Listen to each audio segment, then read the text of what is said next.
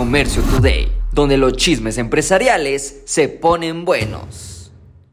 Si buscas trabajo, vente para México. FEMSA y otras 45 empresas buscan a contratar a migrantes y refugiados. Empresas como Chedraui, HSBC, Marriott y Walmart. México ha acogido a más de medio millón de desplazados de países como Venezuela, Haití y Cuba. Dicen que actualmente hay 1.2 a 1.6 millones de vacantes en el mercado laboral y los mexicanos pues como que no quieren trabajar y los consumidores han dicho que están a apoyo a esta nueva iniciativa. El 74% de los encuestados dice esto suena como muy buena idea. Los taxistas se confrontan una nueva mafia.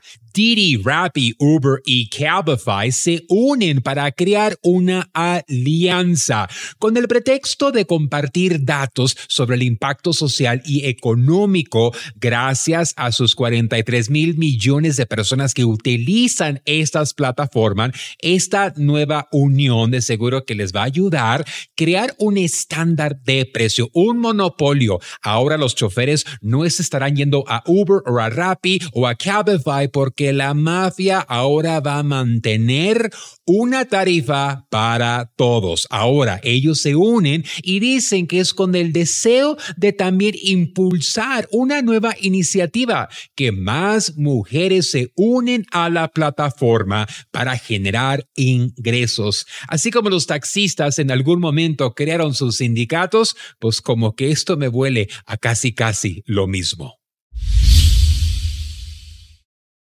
36 horas sin carne, fallas en el sistema de aduanas colapsan el comercio en la frontera. 36 horas hubo fallas y intermitencias que afectaron las importaciones y exportaciones nacionales. Y un sector que fue gravemente impactado, pues fue el sector cárnico. Pues también me imagino que los que venden cualquier otro producto que deba de estar refrigerado o llegar a su punto final lo más pronto posible. Este son el tipo de problemas que se están presentando ya que la frontera no tiene la capacidad como los puertos de Los Ángeles para recibir amplia cantidades de mercancías.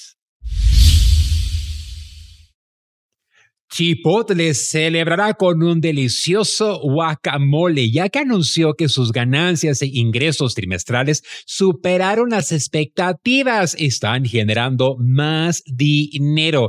En el cuatro trimestre, sus ventas llegaron a 282.1 millones de dólares. Las ventas netas aumentaron el 15.4%. ¿Y a qué se debe? Bueno, McDonald's y Starbucks están reportando que ya no hay la cantidad de tráfico como antes, pero Chipotle dice que su tráfico peatonal aumentó el 7.4%.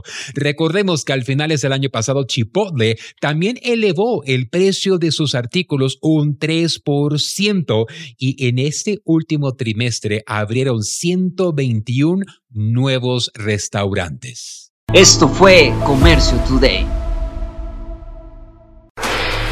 Hola, yo soy Carlos Márquez y te invito a vivir una experiencia única en la gira empresarial China 2024 descubrirás la esencia de la cultura china durante 13 emocionantes días en cuatro fascinantes ciudades. Aparte, tendrás capacitación de exportación, fabricación y temas mayoristas.